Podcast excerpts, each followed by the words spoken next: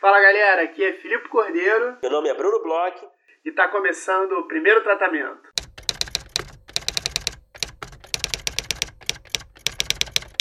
Fala Brunão, tudo bem? Fala Filipe, beleza?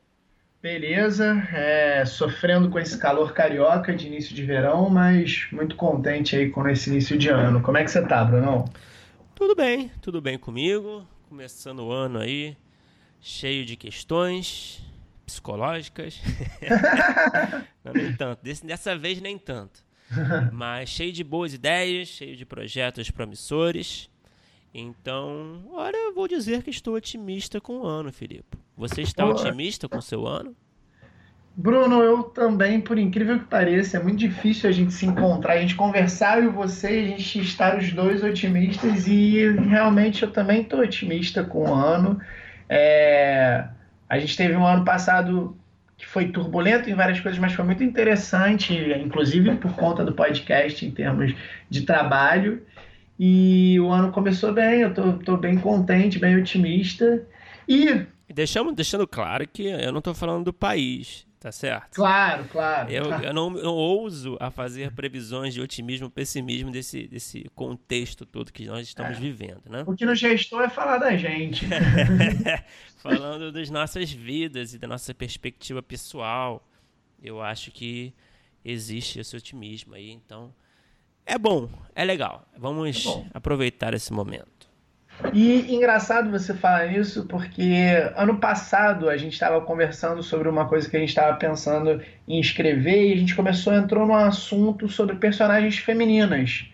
E você me mandou um artigo super interessante sobre personagens femininas e é o artigo que a gente vai conversar aqui nessa cabeça, né? Porque a gente estava se questionando um pouco isso sobre construção de personagens femininas, né, Bruno? Sim, eu separei um artigo aqui que a gente tinha discutido algum tempo atrás, fora do podcast, que eu acho muito interessante. A gente vai colocar no site, no post do site. O artigo é do Huffington Post. É um, um artigo de 2015, já tem um tempo já, mas eu acho que não deixa de ser relevante, né? E o nome do artigo é Women in Sitcoms are getting a lot more three-dimensional, and that's a good thing. Ele fala sobre a tridimensionalidade das personagens femininas em sitcoms dos 20 anos para dos últimos 20 anos para cá, né? Então eu achei esse artigo interessante porque vamos admitir, né, Filipe? Nós dois roteiristas homens temos dificuldade para escrever personagens femininos. Não vamos, não vamos, não vamos negar, né, Filipe? Isso mesmo, é aquela história. A gente, a gente tem que reconhecer a dificuldade é, e procurar entender como passar por cima disso. E, e, é uma dificuldade, é muito mais fácil Exato. você. Sempre é mais fácil você escrever sobre o que você conhece melhor. Exatamente. E, como roteirista homem, você não conhece certos aspectos é, que só uma mulher vai conhecer sobre a vida dela. Então, assim, é, parte de se tornar um escritor também é a questão da empatia. Para ter empatia, você tem que tentar entender o mundo pelo olhar de outra pessoa, que não é nada fácil, é. né? Então é isso. Em primeiro lugar, vamos admitir que a gente faz parte desse grupo. É natural. Homens têm dificuldades para escrever para mulheres e mulheres têm dificuldades para escrever para homens, geralmente, né? Uhum. Claro que não é todo mundo que se encontra nesse grupo. Às vezes tem gente que é super é que talento, tem mais habilidade, tem, É, tem um talento nato ali de, de sei lá, de, de realmente, sei lá, uma compreensão ali além das nossas habilidades, certo? Uhum. Então, esse artigo, ele serve, eu separei ele para abrir um pouco a cabeça da gente e também dos nossos, dos nossos ouvintes roteiristas, principalmente homens também, que passam por esse obstáculo no trabalho, né? De, de às vezes escrever personagens femininas muito superficiais, né? Que não tem as dimensões todas, personagens, personagens rasas, né? Então, a gente trouxe esse artigo para discutir e abrir a cabeça de todos nós. Exatamente, porque assim, é, é, o que você falou, é, é difícil e é uma casca de banana. Se você não se preocupar com isso, você tem uma grande chance de cair numa mesmice, que é o que mostra um pouco esse artigo, de encaixar as personagens femininas, principalmente em comédia, em uma visão masculina da mulher, quase, né? Sim, sim. É, é, o artigo fala aqui primeiro, ele lista algumas séries que são protagonizadas, sitcoms, né? Protagonizadas uhum. por personagens femininas, como 30 Rock, New Girl, Parks and Recreation. Todas já acabaram, né? O Unbreakable Kimmy Schmidt, que eu não sei se acabou, acabou já? Tá na última temporada. É, que são séries dos últimos 20 anos, sitcoms, né, com personagens femininas fortes. E o artigo fala que, que essa, esses, alguns esses exemplos que eu acabei de falar são exemplos bons de personagens que mudaram o paradigma né, do que, que é uma protagonista feminina numa sitcom. Né? É, é são personagens que quebraram certos tabus e, inclusive, provocaram reações negativas de fãs e de, e de críticos, né, do público e de críticos. Né? O que é uma doideira, né? Porque são personagens que, como o texto descreve aqui, que possuem características negativas também, né? O que se espera de um ser humano, né? O artigo traz um gráfico que ele lista personagens femininas é, desde os anos 50 e ele separa características positivas e negativas de ambos os sexos, do masculino e do feminino, de acordo com o estereótipo, né? É, que ser é, bem sucedido profissionalmente é uma característica masculina positiva. É, originalmente, digamos assim, na sociedade conservadora. E cínico, por exemplo, ser cínico é uma característica negativa masculina também. E, e ser doce é uma característica feminina positiva. E ser é, meio inocente é uma característica negativa feminina também, de acordo com o estereótipo, né? Então ela faz, o artigo faz um estudo de várias personagens de sitcoms a partir desses traços, para entender quanto que cada uma tem de, de, de, características positivas ou negativas de qual sexo, né? Então, por exemplo, I Love Lucy de 51, de 1951, a personagem Lucy Ricardo, né, a protagonista, tinha só características positivas e negativas do sexo feminino. Em 70, a, a, na Mary Tyler Moore, é, Mary Tyler Moore Show, a Mary Richards, ela tinha características positivas femininas e positivas masculinas. Agora, a partir da década de do final da década de 80, se mudou um pouco, modificou um pouco o cenário, né? Porque a Elaine Bennis do Seinfeld, por exemplo, nossa querida Elaine, ela tem, segundo o texto, características positivas e negativas masculinas e negativas femininas, mas não tem características positivas femininas de acordo com o estereótipo.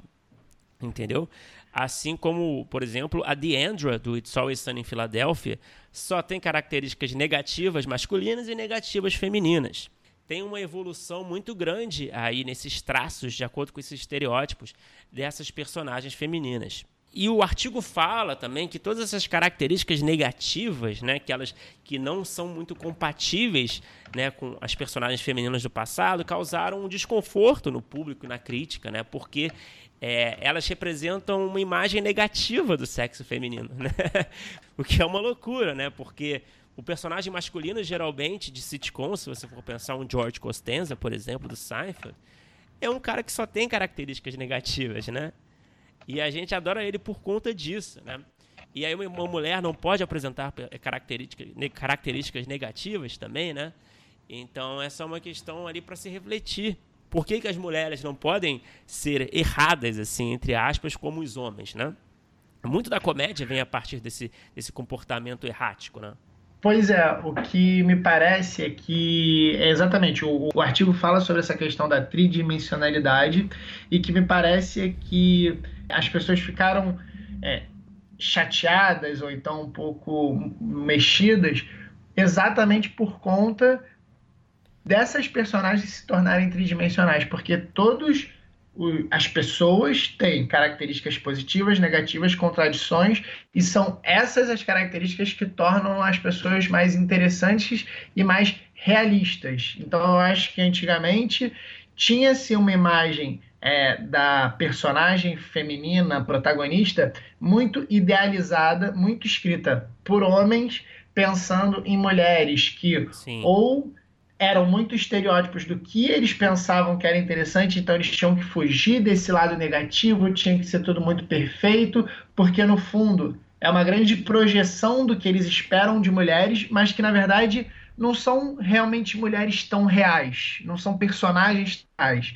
É, a gente talvez no drama visse personagens femininos fortes e, e protagonistas que abraçassem outras características, mas na comédia era muito fácil ter essa coisa muito plana, rasa das mulheres. Assim, você falou de algumas personagens que são algumas das minhas personagens favoritas é, de todos, de todos os gêneros, como por exemplo a Deandra do It's Always Sunny em Filadélfia, e que ela abraça de toda forma esse lado negativo e ela faz páreo para os outros personagens masculinos, porque assim não é só uma questão de mulheres terem é, personalidades com algumas questões negativas. É que tinha muito disso. Você tinha dois homens, três homens, tal, com personalidades super tridimensionais, o cara de repente traía ou era mais violento, era não sei o quê, e a mulher estava ali, sempre numa uma, uma questão meio rasa.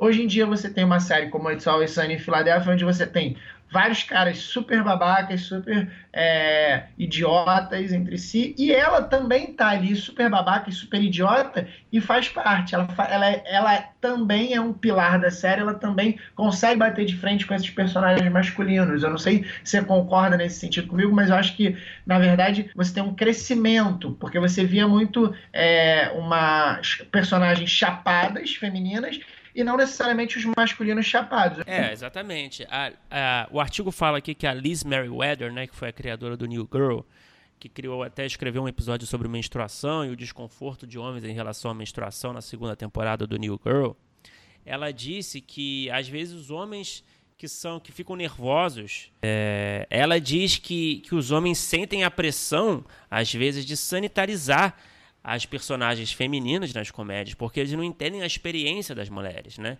Então, a reação padrão, o comportamento padrão dos homens roteiristas é tornar as personagens femininas likable, adoráveis, né? corretas, né? É, super certinhas, né? E esse é o problema muito grande, eu acho, se você pensar em comédia, né? Um problema que eu, eu, eu tô percebendo cada vez mais na minha escrita, não sei se o Filipe também percebe na sua, Uhum. Mas eu acho que é uma coisa instintiva mesmo que a gente tem que corrigir.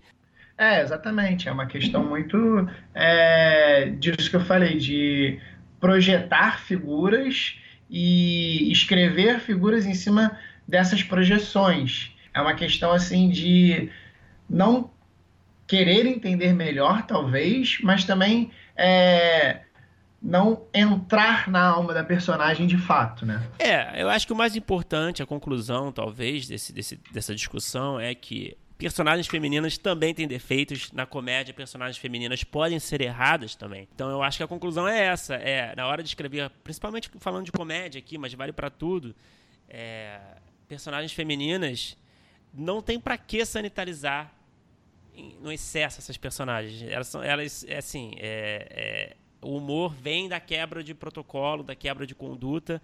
Então, por que, que as personagens femininas têm que ser as certinhas e têm que ser é, as escadas, né? Então, eu acho que essa discussão vale para abrir um pouco a cabeça de quem, de nós homens, né?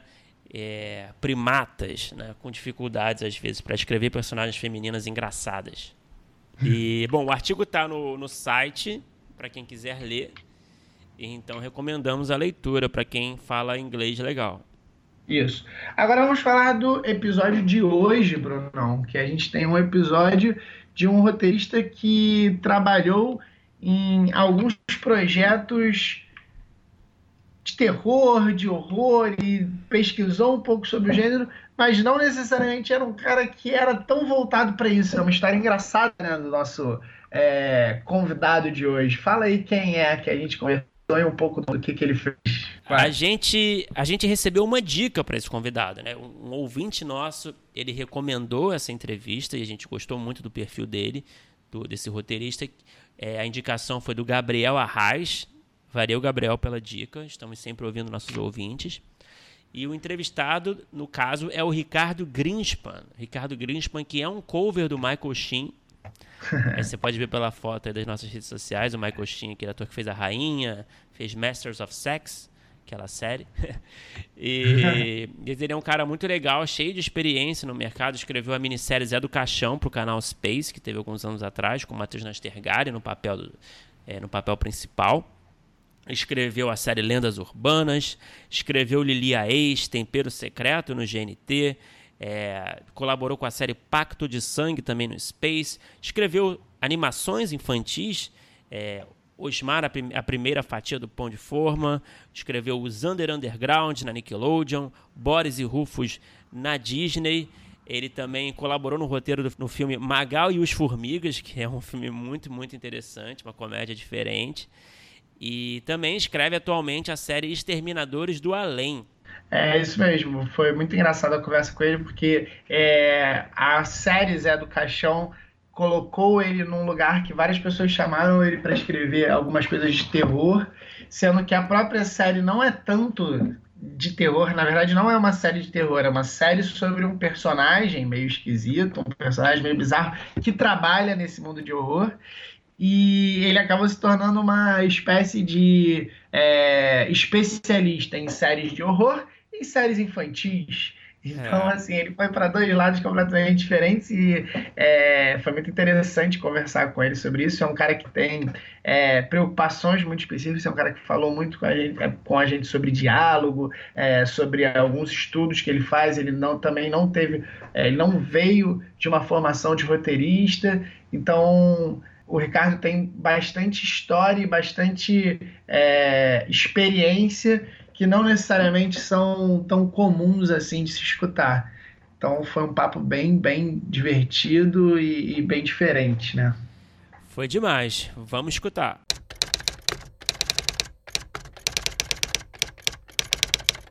Cara, Ricardo, para começar, uma pergunta muito importante. Você já foi confundido com Michael Sheen alguma vez? Eu tava Não. olhando a sua. A gente tava olhando, estudando, fuçando a sua vida e tal. Aí a gente viu a sua foto e falou: Nossa, de onde a gente conhece esse cara? Né? Não, não é, Felipe? Você estava falando disso também. A gente, pô, será que ele é ator? Eu falei, caramba, também? ele já atua em alguma coisa. Onde é que eu já vi? É, a gente tava nessa Mas loucura. vocês sabem que. Mas, mas vocês dois acharam a mesma coisa? Os dois. Cara, porque acontece. Não, é, é, que acontece uma coisa muito, muito doida. Lá vou eu contar a história. Senta que lá vem a história. Eu, eu tenho um tipo de, de fisionomia assim que as pessoas normalmente lembram de alguém. É, é, é assim. E eu já percebi que dependendo do tipo de, de, de grupo, de amigos, não sei o quê, as, todos eles acham parecido com a mesma pessoa. Por exemplo, tem uns amigos meus que tem nada a ver com esse mundo de audiovisual, nada, nada. Uma galera da minha vida pregressa, que naquele grupo tem uns três ou quatro que acham que eu pareço o Edward Norton. É. Aí tem, aí tem uma outra galera que acha que eu pareço com um cara do, do Monty Python, lá do Flying Circus. E, e é de galera, depende da galera, é, um, é uma pessoa diferente. Vocês é o Charlie Sheen, obrigado pela, é, não, pela parte. Não, não foi o, é o Michael Sheen, o, Tony Blair. O Tony Blair da rainha, sabe? Ah, peraí. Ah, o Michael Sheen que era o cara do, do, do Monty Python? Não, não, o Michael Sheen, ele fez Monty Python não, né? Ele Eu acho que ele fez, fez? É, eu acho que. É. Ah, então, acho que é esse cara aí que, é, que uma turma me acha parecido. Vou até procurar aqui enquanto vocês estão falando. É. Bom, mas não sou parente dele. que ele é inglês também, é bem capaz de ser do Monty é. Python, sim. É, eu tô olhando aqui a cara dele. Se bobear, esse é esse aí mesmo. Não, esse é outro. É, mais Olha um aí, aí pra sua lista, então. Mais um! Mais um pra minha coleção. É. Mas agora, Ricardo, vamos voltar para o nosso foco aqui, que é de roteiro.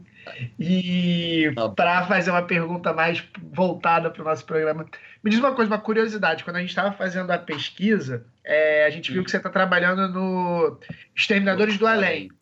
É, é um spin-off, é uma série do filme do Danilo Gentili? É. É como se o filme fosse o, o piloto da série. Um piloto premissa. É, piloto, piloto mesmo porque eles se envolvem numa aventura, então seria o piloto. E aí vão, vão utilizar os mesmos personagens e mesmos atores tal, e vai, e vai fazer a série a partir daí com novas aventuras, é isso? Isso. Assim que eles tinham terminado de escrever o roteiro, antes da filmagem, a produtora, junto com o canal, viu que ele tinha uma oportunidade para serializar, né? Porque era uma, uma aventura que podia se repetir infinitas vezes e aí resolveu quase que em paralelo fazer fazer a série. E foi legal porque como a gente escreveu começou a escrever a série antes do filme ser filmado algumas coisas que a gente discutiu na série aprofundou porque na série você tem a oportunidade de, de aprofundar personagens e relações etc então, algumas coisas acabaram até resvalando e, e trans, por assim dizer, transbordando para o filme, influenciando um pouco do roteiro do filme, nesse último polimento do filme. Uhum. E, e, aí eu. Ah, fala. Você participou do, do, do, roteiro do filme também ou não? Só já estava só na série? Só na série, na série. Ah. Mas um dos roteiristas da série foi o roteirista do filme, o André Catarinacho.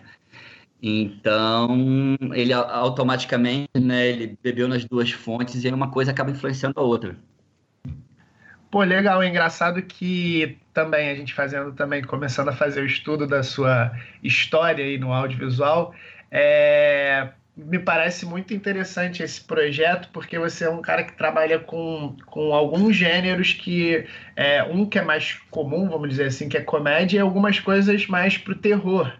É, como Lenda Urbana, que é Lendas Urbanas da Record tal.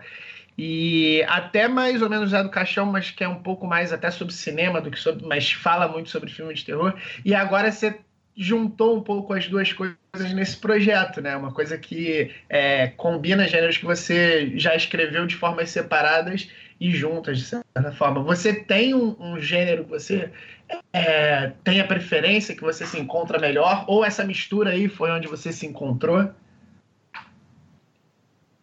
Ah, ó, eu, eu, assim, por natureza, gosto do humor, porque eu sempre gostei eu, e, e sempre tudo que eu escrevia tinha uma, uma, uma pegada mais pro engraçado, é, desde época de escola. Então eu sempre gostei. Os, os desenhos animados acabam sendo bem humorados, os desenhos animados que eu trabalho sempre tem uma, uma, um jeito mais humorado. E, e, desenho animado é legal que você pode ser bobo sem, sem se sentir bobo, porque né, é, atinge um público mais infantil, então você não, não precisa ter vergonha de ser bobo. Mas eu gosto da comédia. O lance do terror foi engraçado até você mencionar, porque foi tudo meio que culpa do Zé do Caixão, né? O Lendas Urbanas foi por causa do Zé do Caixão, porque é engraçado, as pessoas associam o Zé do Caixão ao terror, mas a série, como você mesmo bem colocou, ela não é de terror, ela é mais sobre um, um personagem bizarro da, da nossa cultura.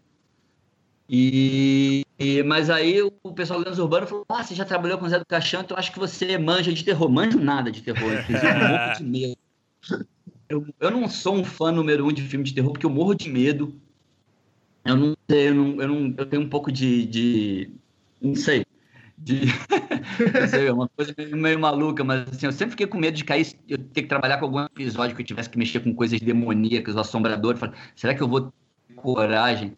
Aí, por sorte, lá no Lendas Urbanas, eu peguei um episódio que não tinha nada a ver, era da gangue do palhaço, então não tinha, não ia mexer com coisas muito assustadoras, aí é Mas é fazer a pesquisa, né, de, de rituais demoníacos.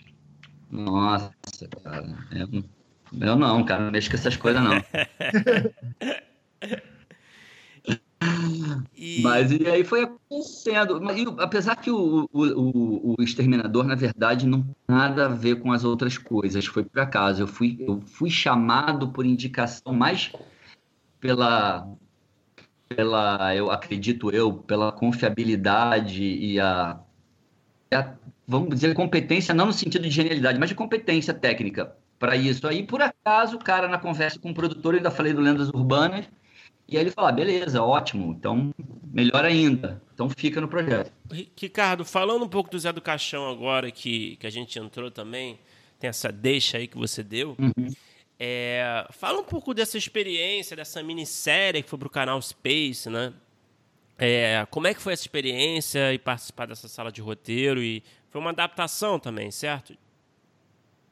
Foi uma adaptação do livro André Barcinski e não foi, não foi bem uma sala de roteiro no, no sentido do jeito que a gente está acostumado, que é uma, uma composição, uma composição engraçada. Primeiro assim, é, eu também foi meio que por acaso que eu fui parar nesse projeto, foi porque tinha um amigo meu que foi chamado, mas ele não podia participar, ele me indicou.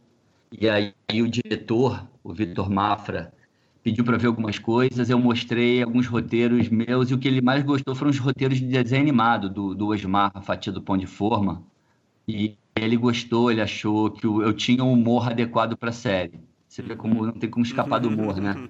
Por causa do humor que o cara me chamou para fazer a série. Bom, e aí o trabalho foi meio a, podemos dizer, a seis, seis ou três mãos, não, três mãos, né? Porque ninguém é ambidestro.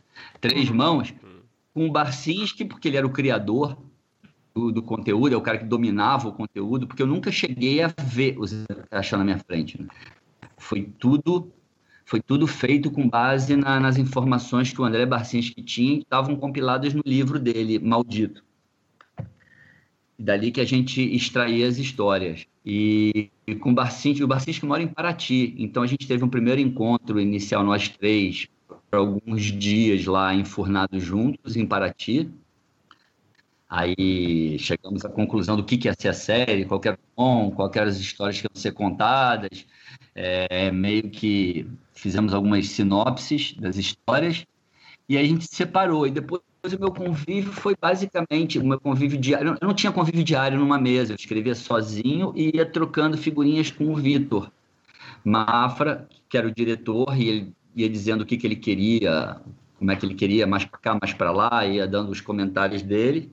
O Barcins, que dava uns comentários mais gerais e fazia uma, uma finalização dos roteiros assim para tirar inconsistências e colocar alguma coisa que ele queria.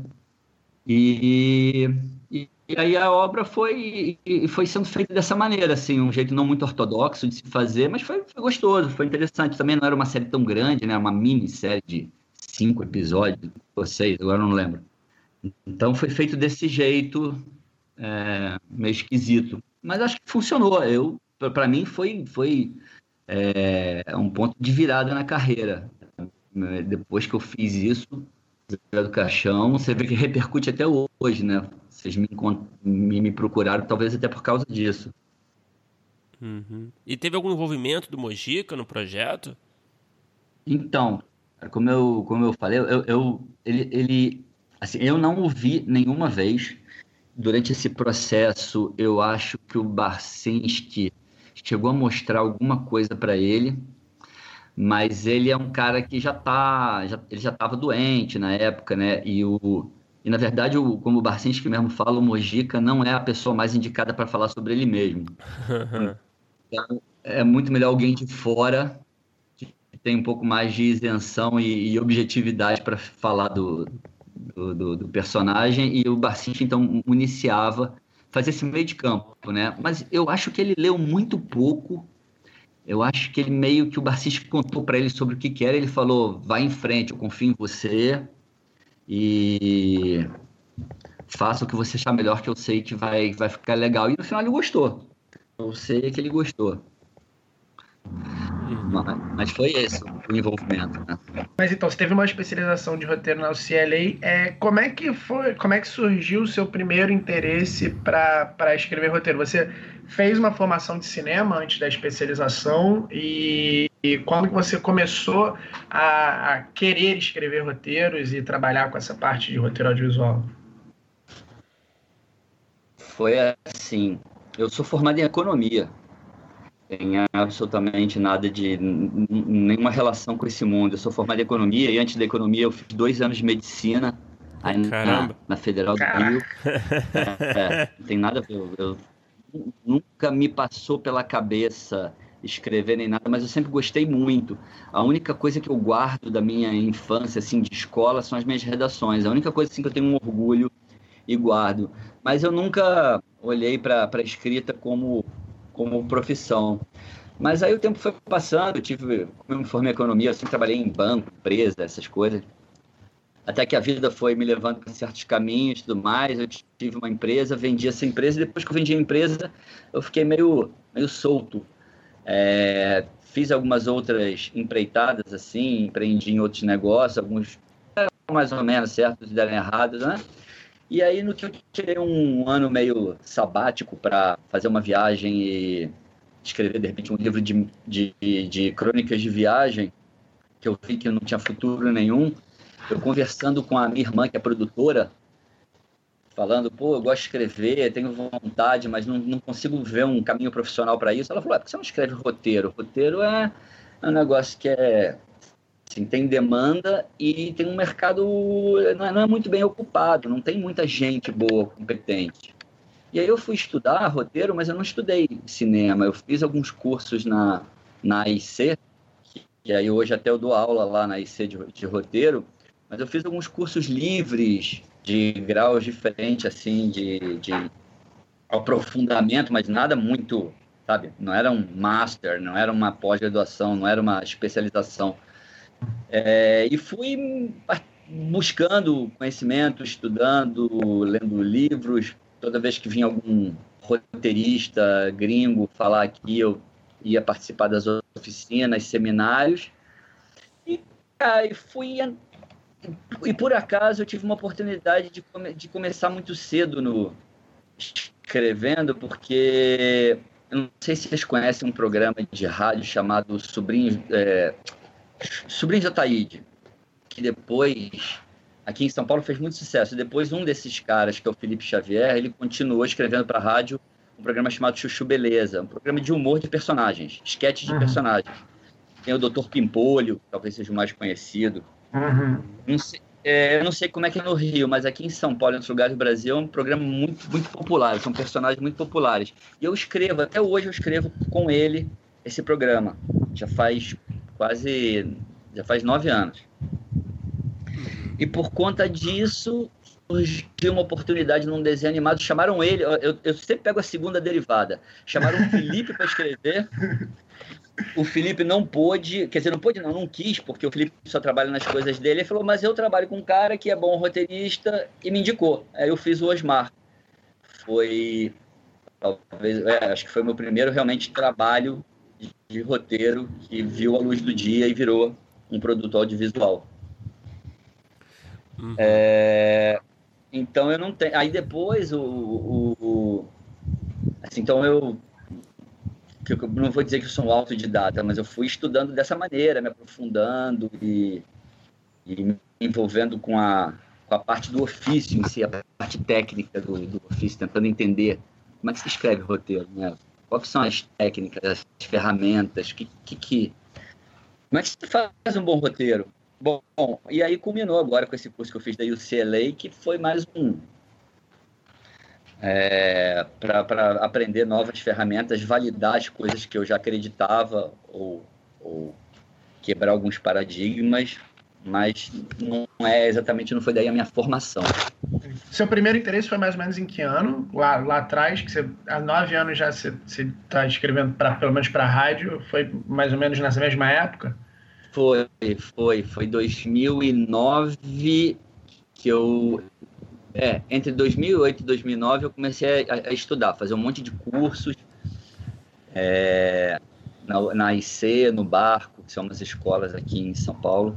Uhum. E eu fiquei fazendo esses cursos, né? E aí, e aí surgiu essa oportunidade de trabalhar com o Felipe, enquanto eu trabalhava com ele fazendo os esquetes eu ia estudando mais e mais, e em 2010 vingou. Na verdade, a primeira experiência não foi essa do, do Osmar. Foi um, o meu professor da IC, o Ricardo Chiesi, grande roteirista e inclusive foi ele que me indicou para o Zé do Caixão, ele que não pôde fazer o Zé do Caixão, uhum. porque ele estava grávido, estava uhum. quase tendo filho, e ele falou, não vai dar, cara, ter filho e me envolver numa empreitada dessa não vai rolar e me indicou. Bom, o Chiesi, ele me deu aula na IC e quando ele saiu da IC, ele foi chamado para fazer Julius Fantasmas e ele resolveu montar uma, uma mesa de roteiro com alguns ex-alunos e eu fui um desses agraciados.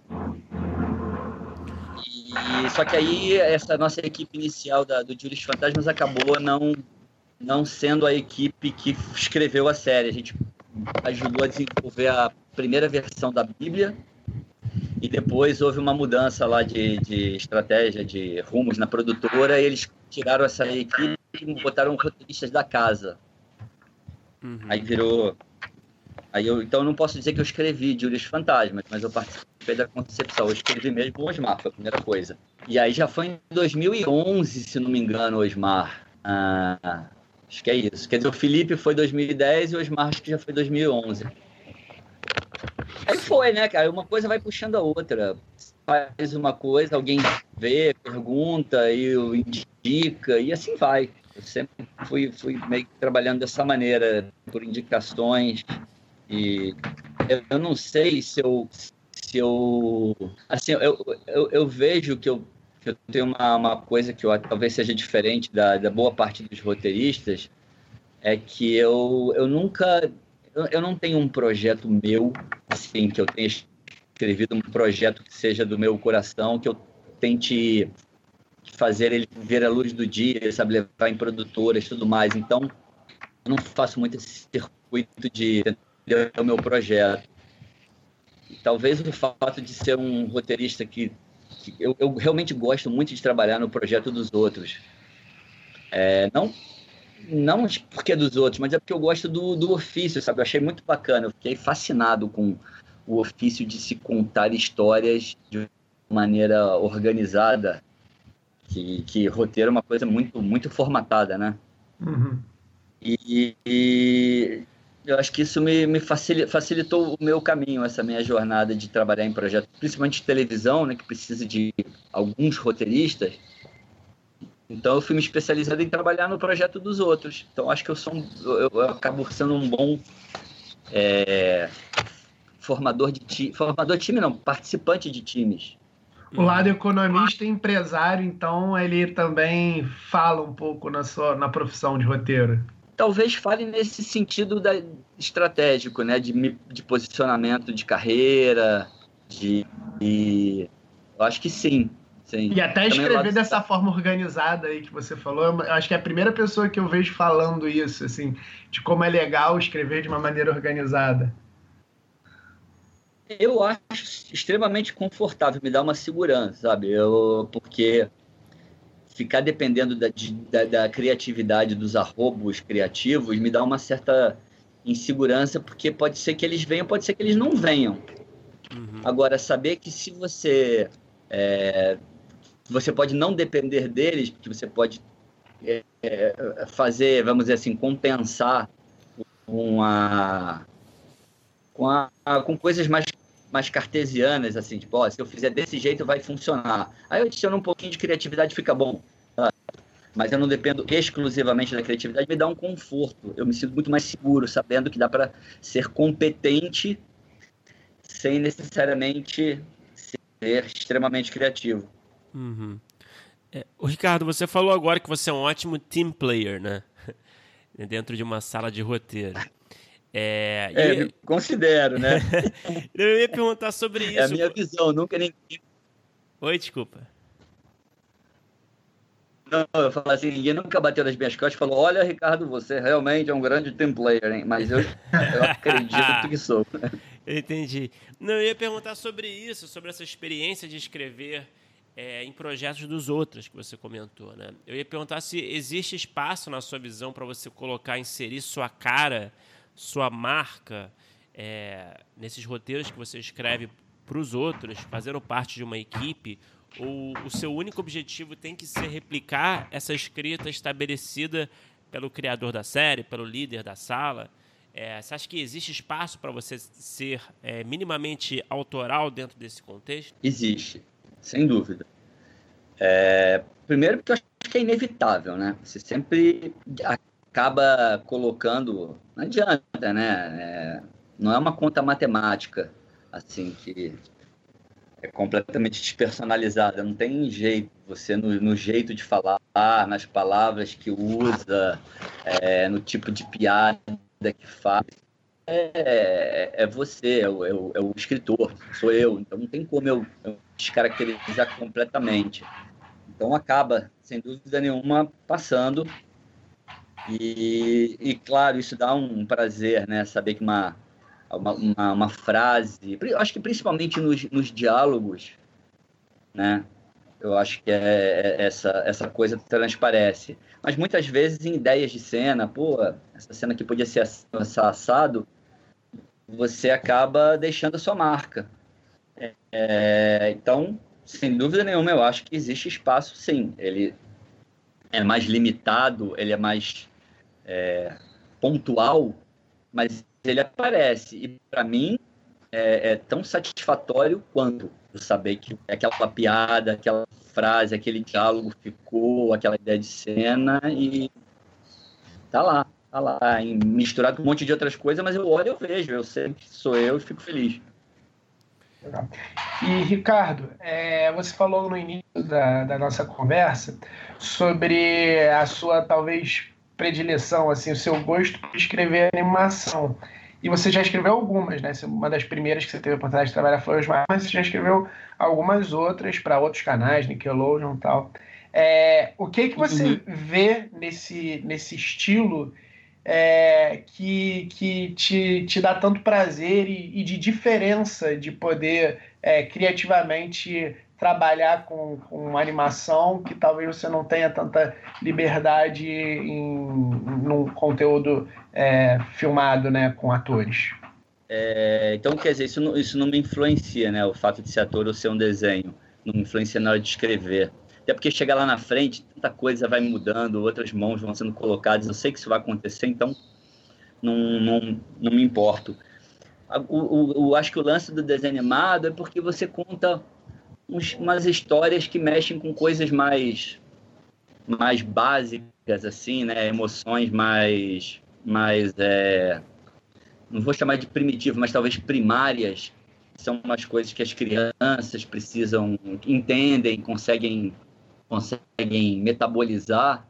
Que também são coisas que a gente tem, só que a gente pode colocar de uma maneira mais mais ingênua, mais divertida. É, é, eu, eu também sinto que um, uma, uma obra infantil, quando você faz uma coisa infantil, talvez tenha um, um impacto, eu, eu sinto, talvez tenha um impacto maior na pessoa que está assistindo, sabe? Acho que uma criança.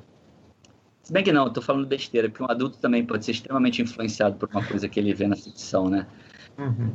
Não, não, sei explicar. Eu acho que é um outro tipo, é uma oportunidade de você ser um pouco mais ingênuo, mais bobo, e é uma coisa gostosa você poder resgatar o seu lado mais infantil, né? Porque a gente vai ficando mais velho, a gente vai.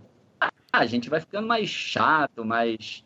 mais é, auto, autossensor. E aí, quando você faz uma coisa voltada para criança, você tem a liberdade de dar vazão a essas coisas que, de uma certa maneira, ficam reprimidas, né? Eu tô com 48 uhum. anos. Por, por felicidade, eu tenho uma filha de 6 anos que que me ajuda muito também nisso, né? De resgatar. A vantagem de ser pai velho é essa, né? Você já está numa idade mais, mais madura, que né, assoberbado com as coisas da vida, e de repente vem uma criaturinha que, com frescor e que acaba te, te puxando de volta para esse frescor, né? resgatando. Eu acho que o desenho animado faz um pouco disso. É isso que me, me, me, me atrai nele, né? Você testa muito seu texto com elas? Você fala com ela, com ela, quer dizer, bastante coisa do que você está escrevendo? Ah, engraçado. Agora, é que agora eu estou numa, curiosamente, eu estou numa fase que eu não estou fazendo nada. E, ah, não, eu acabei de fazer um desenho animado que, que, tinha um pouco a ver com ela. Não, cara, eu não testei muito, não. Eu mostro depois de pronto. Primeiro porque, uhum. vou até fechar a janela aqui. É, ela até pouco tempo ou, ou, ainda, ela não tem muito essa dimensão do que é ficção, o que é realidade, sabe? Uhum. Então eu não posso, eu não posso com ela porque eu não quero quebrar nenhuma, um nenhuma fantasia. Uhum. É, é, exatamente. Não posso quebrar esse encanto. Então, para todos os efeitos, é, é, não, não, entro muito em detalhes de como, como que eu faço vir aquilo que ela vê, sabe? Uhum. E, e Ricardo, é, você tem uma parte favorita no seu processo de escrita? É, é, é, o, é a escaleta? É a, é, o, é a hora de abrir os diálogos? O que, que seria? Ó, você está me pegando num momento que eu tô, tô muito fascinado por, por esse lance de diálogo. Que eu acho, tem um pouco daquilo que vocês perguntaram. Ah, como é que você, você acha que tem espaço para colocar a sua, a sua impressão digital no negócio? Então, eu acho que o diálogo é um dos grandes lugares. E, e eu acho que o diálogo talvez seja o, o item, o item de série, né, que é que eu tenho encontrado menos informações e, e técnicas e tudo mais para fazer ele direito, e aí isso me, me instigou a tentar estudar e, e tentar de, determinar qual é o código do bom diálogo, sabe? Uhum. O que, que, que faz um bom diálogo? É claro, eu tenho a, a minha, o meu jeito espontâneo, natural de fazer, mas eu queria saber, tá, como é que é fazer, tudo bem, agora como é que eu faço ele ficar melhor? Como é que eu conserto que, que o que, que eu posso usar. Eu, eu sou, eu sou, eu, eu, curto muito esse lance das técnicas. Uhum. E, e agora e o diálogo é onde eu tenho, eu tenho tentado desenvolver alguma técnica consciente, sabe? E, e você chegou a conclusões grandes nessa investigação? Cara, cheguei em algumas. Cheguei em algumas de formato, de uso de palavras. Estou tentando entender essa coisa de ritmo, musicalidade. Tem umas coisas muito loucas de diálogo que eu, que eu andei investigando, mas eu não fui a fundo de, de fonética mesmo, som de palavras. Parece que em sitcom os caras escolhem palavras terminadas em P ou T lá nos Estados Unidos, né, para terminar frases ou começar. Tem umas coisas assim bizarras, mas que eu não fui a fundo, mas ainda quero investigar. Mas já descobri bastante coisa, sim. É, é mais do que eu imaginava que tivesse. Uhum. E você acha que é uma deficiência do mercado brasileiro, dos roteiristas brasileiros, do audiovisual brasileiro, o diálogo? Ah, cara, eu não sei se é uma é uma deficiência do roteirista ou se alguma coisa entre o, o roteirista e o ator fazer que, que dá ruído em algum lugar. Mas sim, cara, pelo menos quando eu assisto as coisas brasileiras, talvez o que mais chame atenção seja realmente a, uma, a falta da fluidez dos diálogos, mas não sei dizer se é culpa dos roteiristas, dos atores, de quem que é. Mas acho que é o que mais chama atenção. É, talvez até por isso, como você bem falou aí no lance do empresário, eu estou querendo me, me qualificar melhor nesse ramo, que eu acho que é um ramo que tem mais espaço para melhor. Uhum. Qual ramo? Como, no, qual ramo? Deixa eu esse, vamos dizer assim, o setor dos diálogos. Uhum. Uhum, entendi. Que eu, eu acho. Porque você, claro, todo, todo roteirista tem que ser roteirista lato senso, né? É, eu sei que em mercados mais maduros, por exemplo, como o mercado americano, tem caras que são roteiristas e que, além de roteiristas lato senso, eles também são especialistas em diálogo uhum. e eles fazem eles fazem um serviço extra de polimento de diálogo numa etapa final dos roteiros. Isso é um, é um trabalho especializado que tem gente que é contratado para isso. Inclusive, quando a gente fez o Osmar, é legal a gente falar desse assunto que muita gente não sabe e nas aulas o pessoal sempre fica faz um, um ar de curiosidade, um olho meio arregalado. No Osmar, na primeira temporada, a gente a produtora contratou uma, uma empresa americana para fazer o punch-up do, dos roteiros. O que, que era isso? É, esses gringos aí, inclusive um deles era um dos criadores do Beavis e Butthead. É, eles, eles pegam as cenas e eles vão adicionando piada e mexendo nos diálogos para os diálogos ficarem mais engraçados. E eventualmente enxertando uma, um insertzinho, uma microcena, alguma coisa assim para elevar o humor.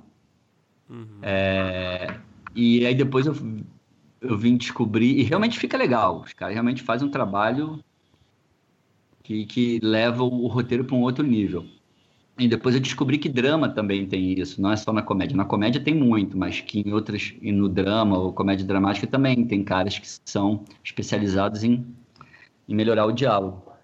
E e curiosamente eu tive meio que uma oportunidade de fazer mais ou menos isso, que essa série aí que teve recentemente a Pacto de Sangue no hum. Space, não sei se vocês viram, eu trabalhei nela, porque como ela é uma série escrita por um argentino, ela chegou aqui na aqui no Brasil em, em espanhol, né, em castelhano, aí foi traduzida por uma tradutora, e aí no que a tradutora traduziu, os diálogos ficaram todos truncados, né? Ficou um diálogo traduzido. Não tem emoção, não tem fluidez, não tem nada. E aí a, a produtora, por indicação da própria, do próprio canal, que tinha gostado do Zé do Caixão, ó o Zé do Caixão aí de novo. Hum. eles gostaram dos diálogos e tudo mais. E, essa produtora me convidou para fazer é, essa adaptação dos diálogos, né? Fazer eles ficarem incríveis e mais macios, né? Para massagear eles, para eles ficarem. E aí eu, eu fiz esse serviço só nos diálogos. E foi um negócio que eu curti pra caramba. Eu falei, pô, que bacana, cara. É um... Tá aí um negócio que eu gostaria de fazer mais vezes. E é um negócio. É, é uma arte, né? De você reescrever muitas vezes, né? Você tem que quebrar a cabeça, bater a, a cabeça na parede ali muitas vezes, né? Ah, é, né? Pra...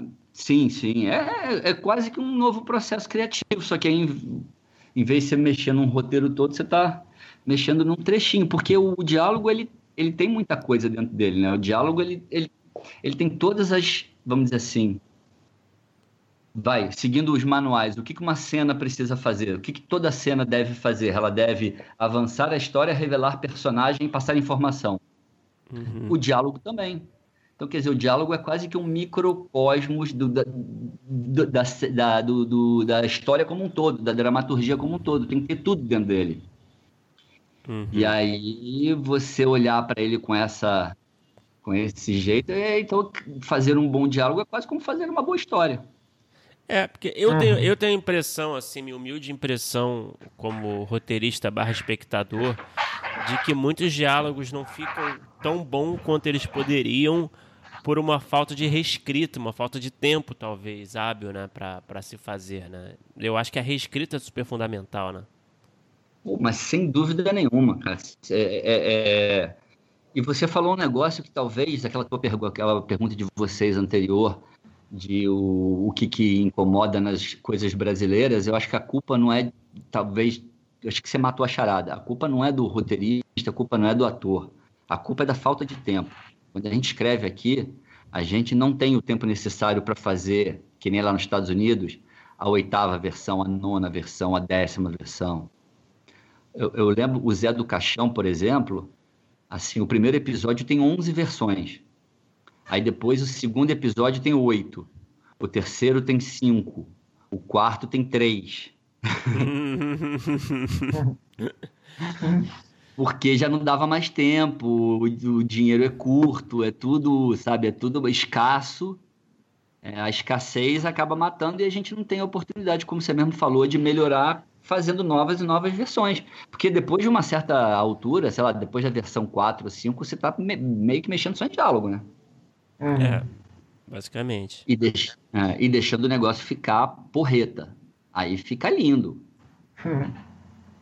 Fica lindo. A gente, a gente, é tão competente quanto qualquer outra pessoa do mundo de fazer um, uma série tipo Breaking Bad. A diferença é que lá eles têm toda a estrutura para essa coisa acontecer, né? Uhum. E, Ricardo, Cara, muito maneiro essa parte de diálogo que a gente gosta muito e, e, a gente sempre pergunta e nunca se aprofunda tanto, assim, acho que nos nossos papos. É, mas é, seguindo um pouco né, nessa tua é, parte mais professoral, você dá aula na IC, né, que você falou, é, o que, que você nota, do, principalmente dos seus alunos, como ingenuidade, vamos dizer assim, quem está começando a escrever roteiro, quais são é, os pontos de, de falha assim que precisam ser mais trabalhados dos roteiristas principiantes que você costuma pegar nos seus cursos? Ah, tá. É, os cursos são realmente para principiantes, né? Para pessoas ou que têm um pouquinho de experiência, mas na maioria das vezes são são neófitos totais, pessoas que vêm, que como eu mesmo vim, né? De, de um mundo completamente diferente, falar, ó, oh, quero conhecer esse mundo novo, por onde eu começo? E é essa, é esse o público que, que, que eu tenho normalmente nos cursos. Cara, de ingenuidade, ou de, vamos dizer assim, uma miopia, né? Por uhum. Não entender o que, que é realmente o, o negócio. Eu acho, uma, uma boa pergunta. Eu não sei te dizer se eu teria uma, uma coisa única, mas eu acho. Eu vou, eu vou te falar um. Eu acho que fica mais fácil de eu falar do qual foi a minha sensação quando eu, uhum. quando eu uhum. comecei. Que eu acho que a maioria deles passa por isso. Afinal de contas, né? É, nós, é, o, o, roteirista novo é quase que um arquétipo, então acho que eu devo ser muito parecido com a maioria da, da dos outros. Mas foi, para mim, foi descobrir que é que é uma, é uma indústria, sabe? Que não é simplesmente a criatividade que resolve tudo e, e que é um, é, um, é um trabalho mesmo, né? Um ofício de fazer, de repetição. Eu acho que eles muitos ficam assim surpresos de saber a quantidade de vezes, que é um pouco do que você falou, onde vocês falou, essa coisa de reescrever, que é pô, você ficar em cima daquela cena 500 vezes, melhorando, avaliando opções, caminhos. É, que não é simplesmente sentar a bunda e escrever um roteiro de ponta, que é um negócio que tem etapas, que tem, né? Tem, você começa uma sinopse, abre uma, faz os beats, depois faz uma escaleta, e aí vai gastando tempo em cada uma dessas etapas, pensando nas soluções, nos caminhos e tudo mais. Acho que isso, né, mostrar, vamos dizer assim, a anatomia do negócio, né? Uhum. E aí eu acho que essa é a maior surpresa. Eu não vou dizer frustração, mas acho que a maior surpresa deles é falar, pô, que doido, né? Dá pra você desmontar como se fosse uma máquina. Mas é isso. Agora, é, eu não sei, sabe porque também os alunos não falam muito, né? Eles, a maioria dos alunos fica ali prestando atenção, olhando. Eu não, não sei muito bem o que está passando na cabeça deles, o que está frustrando, o que está surpreendendo. Às vezes um ou outro vem e fala, mas é raro. É raro. O pessoal está mais preocupado em absorver do que passar. Uhum. E, e Ricardo, Sobre as salas de roteiros que você, salas de roteiro que você participou, das mais diversas, você consegue apontar diferenças de processo, de método, de dinâmica, até de, de formação mesmo, de pessoas ali que estavam presentes, é, características? Como é que você. Existe assim uma diferença nessa sua experiência de salas diferentes? Ah, sim, cara. Putz, cada sala que eu, que eu participei foi um processo diferente. É, não, teve dois iguais. Porque, por exemplo, numa a gente se encontrava uma vez por semana e aí a gente lia as sinopses, depois ia para casa, cada um abria o seu, a sua escaleta, depois encontrava na semana seguinte, lia as escaletas, depois encontrava no seguinte e lia os roteiros. Em outros casos, a gente, por exemplo, quando eu fiz um projeto em Blumenau, uma produtora em Blumenau, que é o desenho Boris e Rufus, que está no Disney XD e na Cultura. Imagina, a produtora em Blumenau. Como é que foi? A gente ficou uma semana lá juntos, enfurnados, fazendo uma imersão, e depois cada um foi para sua casa e a gente fazia encontros por Skype. É, outras mesas eram encontros diários de seis horas por dia. Outra mesa era encontros três vezes por semana, seis horas por dia. Cada uma de um jeito. Não tem ainda um padrão definido, não. E, e... Ah, eu trabalhei com muita gente diferente, né? Muitos profissionais com cabeças diferentes. É... Para mim foi, foi, fantástico, porque foi, foi abrindo minha, minha cabeça, aumentando o meu, meu repertório e meu entendimento do que, que é o, o mercado, né? Mas tem algum esquema desses, desses que você acabou de citar, de Skype, de encontrar tantas vezes por semana? Tinha algum, tem algum esquema que te apetece mais, que você prefere?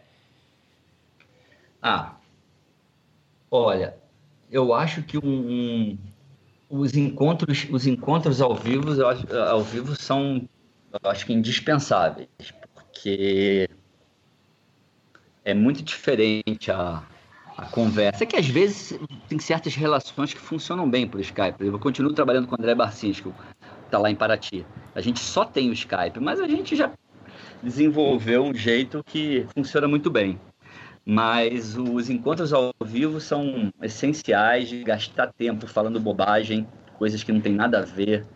É, quase que mesa de bar, sabe? Momentos mesa de bar, assim, que você fica jogando conversa fora, vai ajudando a criar essa. Parece que um fluxo de energia entre as pessoas, uma, uma um misto de cumplicidade, camaradagem, quebra de preconceitos, porque isso também é super importante, né? Eu acho que talvez um dos grandes desafios de se montar uma sala de roteiro é você fazer pessoas que nunca se viram se tornarem, de uma certa maneira, amigas, né? Uhum. Porque você fica ali trocando ideia, falando, e você está com, com o peito aberto e despido de qualquer tipo de preconceito ou medo de falar que o outro vai achar, porque senão não funciona. E normalmente você só tem esse tipo de, de relação com pessoas que você tem intimidade, né? Pensa Sim. bem. Você senta e fala tudo que se passa pela sua cabeça, o que você sente, você fala isso com, pô, às vezes nem com quem você tem intimidade. E aí isso é, e isso é o, é o material humano que é necessário para se escrever um roteiro. Então você tem que sentar com pessoas que às vezes têm diferenças com, com você, diferenças de ideológicas e tudo mais, e tem que, você tem que deixar tudo isso de lado em prol da obra. E você precisa desses momentos mesmo de, de bate-papo solto, que não tem nada a ver com, com o trabalho, que ajuda a criar esse senso de camaradagem, sabe? É, então, eu acho que esse senso, esse senso de camaradagem, de cumplicidade, ele é essencial para o bom funcionamento. E talvez seja o, o que faz a diferença entre uma boa sala e uma sala truncada. É isso, porque se você conseguiu criar esse fluxo de, de fluxo livre de ideias, né? Sem, sem, sem ter posto de pedágio, ou, sabe, que fica, o posto de polícia que fica controlando é, as coisas fluem naturalmente, aí funciona pra caramba. E, e é, é, louco, porque às vezes isso rola, às vezes não rola, né? E quando não rola, eu pra mim é, é claro que isso vai transparecer na, na obra. Não tem como. Uhum. E Bom, Ricardo, e para entrar numa sala de roteiro, quem está começando, o que, que você dá de dica? O que, que você pensa aí de que pode ser interessante de, de estratégias? Ó, de novo, eu, eu sou obrigado a usar a minha experiência e aí depois eu fui ver, eu acho que essa experiência funcionou para muita gente em locais, em indústrias mais maduras, sabe? Você acaba ouvindo isso de muitos roteiristas é, americanos, por exemplo, eu acho que não tem como escapar, é, é a escola mais, é, é, é, a nossa referência, é nosso paradigma, né? Ah, principalmente para televisão. Eu digo, inclusive, eu digo isso sempre aos meus alunos, cara, a primeira coisa que você você precisa ser útil para uma sala de roteiro, certo? Você quer entrar para uma sala de roteiro, você tem que ser útil. A primeira coisa mais fácil para você ser útil é você entrar como o assistente, aquele que vai anotar tudo. E, e daí, se bobear, não vai abrir a boca, só vai ficar anotando, mas vai ficar respirando aquela, aquele, aquela sala, vai, vai ser o cara que está aglutinando todas as ideias e ajudando o, o, os tomadores de decisão a. Sabe, você é, você é como se fosse o, a base de conhecimento, né? Você que anotou tudo, você que sabe tudo. Isso acaba, uhum. obviamente, ajudando no teu aprendizado. E outra, você já está ali no meio, naquela turminha, as chances de alguém para um projeto chamar você são grandes, e aí você daí vira um roteirista júnior e depois vira um roteirista mais sênior e por aí vai. Então, e entrar no lugar, entrar por aí, eu acho que é a melhor estratégia. Tem muita gente que acha que a melhor estratégia é, ter um projeto é, selecionado por uma produtora e que vai executar esse projeto. E eu, por experiência, eu já vi isso acontecer algumas vezes. Não é o melhor caminho, por sinal, é um caminho muito turbulento. Sim, eu já, eu já participei de mesas de roteiro que o criador da série era um cara que não tinha experiência nenhuma de roteiro. E em todos os casos foi uma experiência sofrida para essas pessoas. Porque elas perdem o controle sobre a, a obra, né, sobre a ideia inicial. Uhum. E elas ficam ressentidas porque também elas elas talvez não tenham a capacidade ainda técnica, né? De discutir no, no nível dramático ou técnico das coisas para poder sustentar as ideias. Então, é, é, muito frustrante, porque são pessoas que não estão preparadas ainda, sabe? Não tem. Uhum. é, rodar milhagem para discutir no mesmo nível. Sabe, não estou falando de mérito nenhum, mas é você experiência mesmo. Né? É, é tipo um engenheiro que bolou um carro de Fórmula 1, chegar e falar, não, eu vou pilotar esse carro aqui. Aí os pilotos olham para ele e falam assim, amigão, tudo bem que você fez o carro, mas daí para pilotar ele não tem nada a ver uma coisa com a outra, sabe? Você precisa... É, não é por aí, não adianta acelerar aí porque você vai bater. Mas, é, então, para essas pessoas sempre foi muito sofrido. Então, a primeira, primeira dica que eu dou é comece pelo começo. Como qualquer, em qualquer empresa, em qualquer ramo, né, a melhor coisa é você começar por baixo. Porque a nossa, esse nosso ramo permite essas aberrações. Que alguém que nunca escreveu nada, criar uma série e essa série virar, né? Uhum. É. A segunda coisa que eu dou também, de, que, eu, que eu sempre falo para os alunos, que é o, o caminho que eu resolvi seguir, é isso de novo pensando é, estrategicamente em, em, posicionamento de mercado, é se você é capaz de ajudar outros nas suas obras, porque você conhece as técnicas, sabe, sabe reproduzir alguma coisa, sabe trabalhar numa equipe como um operário de alguma dessa, dessa equipe e, e, e sabe fazer aquilo que te pedem, você tem mais chances de, de conseguir um, um espaço, um lugar ao sol. É muito mais do que ser um criador. Então, seguir o caminho do, do bom é, operário uh, do ofício, e aí para isso você precisa conhecer as técnicas, saber o que você está fazendo, né? Saber o que você está fazendo e saber o que, que precisa ser feito. Você tem mais chance. Né? Por isso que eu falo, é, a, minha, a, a, minha carreira eu construí em cima disso. Me posiciono dessa maneira. Eu, você quer montar uma equipe, quer alguém que sabe que, não, que, que vai te vai entregar no prazo que você quer e com o mínimo de competência, sim. Vai te dar, pelo menos, no mínimo, vai te dar um material que você vai lá, dar um, você como criador, dá um tapa aqui e ali para deixar mais do seu jeito, mas o pesado tá feito. Então é por uhum. isso tenho certeza que muitas vezes eu sou chamado porque eu, eu, eu sei fazer esse papel. Não é porque eu sou brilhante, não é porque eu sou é, nada disso. É a mesma coisa. Ó, esse aqui é aquele cara que compõe o time, faz. Por isso que eu falei coisa de composição de time.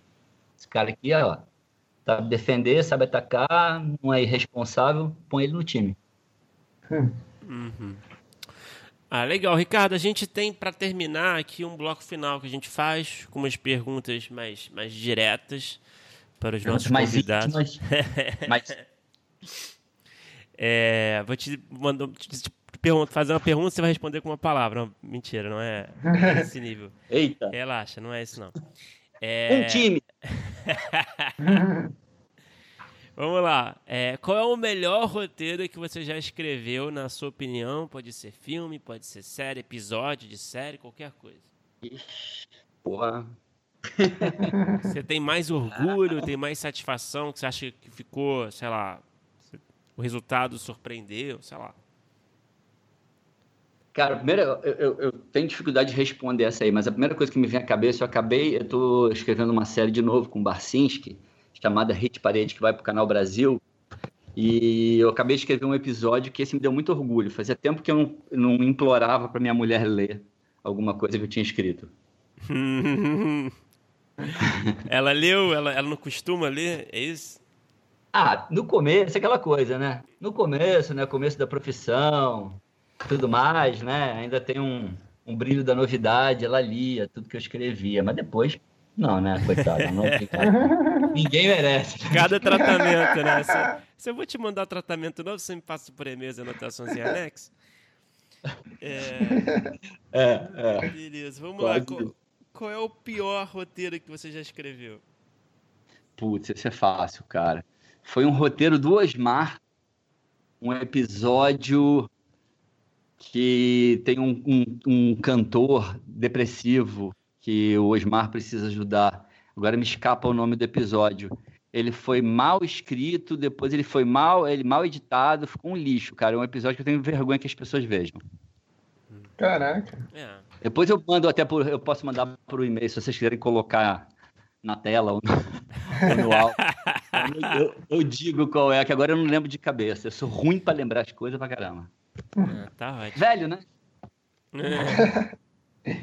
e qual é o produto audiovisual? Pode ser nacional, estrangeiro, também pode ser série, filme, qualquer um desses de animação, que você assistiu e queria ter participado da, da, de alguma forma da escrita de roteiro, seja numa sala, seja é, tendo a ideia, seja sendo o roteirista principal, ou colaborador, tanto faz. Também vou ficar vou ser um pouco influenciado do que eu ando vendo atualmente. Mas eu gostaria, se eu pudesse escolher agora, eu queria fazer parte da sala do Brooklyn 99. Olha é. lá. Resposta é, curiosa. É. então, é que tem, é, é, eu acho que eles têm, a, eles têm um equilíbrio legal entre de ser uma sitcom e de ser bobo. Eles são bobos, mas de uma maneira que a, não, não, ofende a nossa inteligência adulta, sabe? A gente consegue rir, aquele riso que você deixa escapar, mas que você fala, puta, que ninguém me veja rindo dessa piada ridícula. mas é engraçado, mas é bom, eu gosto, eu gosto de bobeira. Gosto muito de bobeira. O, o Andy Samberg domina muito bem, né? Essa coisa de, de, de boba, né? De, de, de dumbass, né? Que é engraçado. É, né? É, exatamente. Que é uma coisa meio judaica, né? Você vê que o, uhum. o, o, o Adam Sandberg também tem. Uhum. E eu acho que eu também tenho, até porque também venho dessa mesma linhagem. e Bom, para encerrar, Ricardo, qual é o roteiro que você escreveu ou uma ideia que você tem desenvolvida ali, separada, que está aguardando o dia de ser realizada, que você gostaria muito de vê-la realizada algum dia?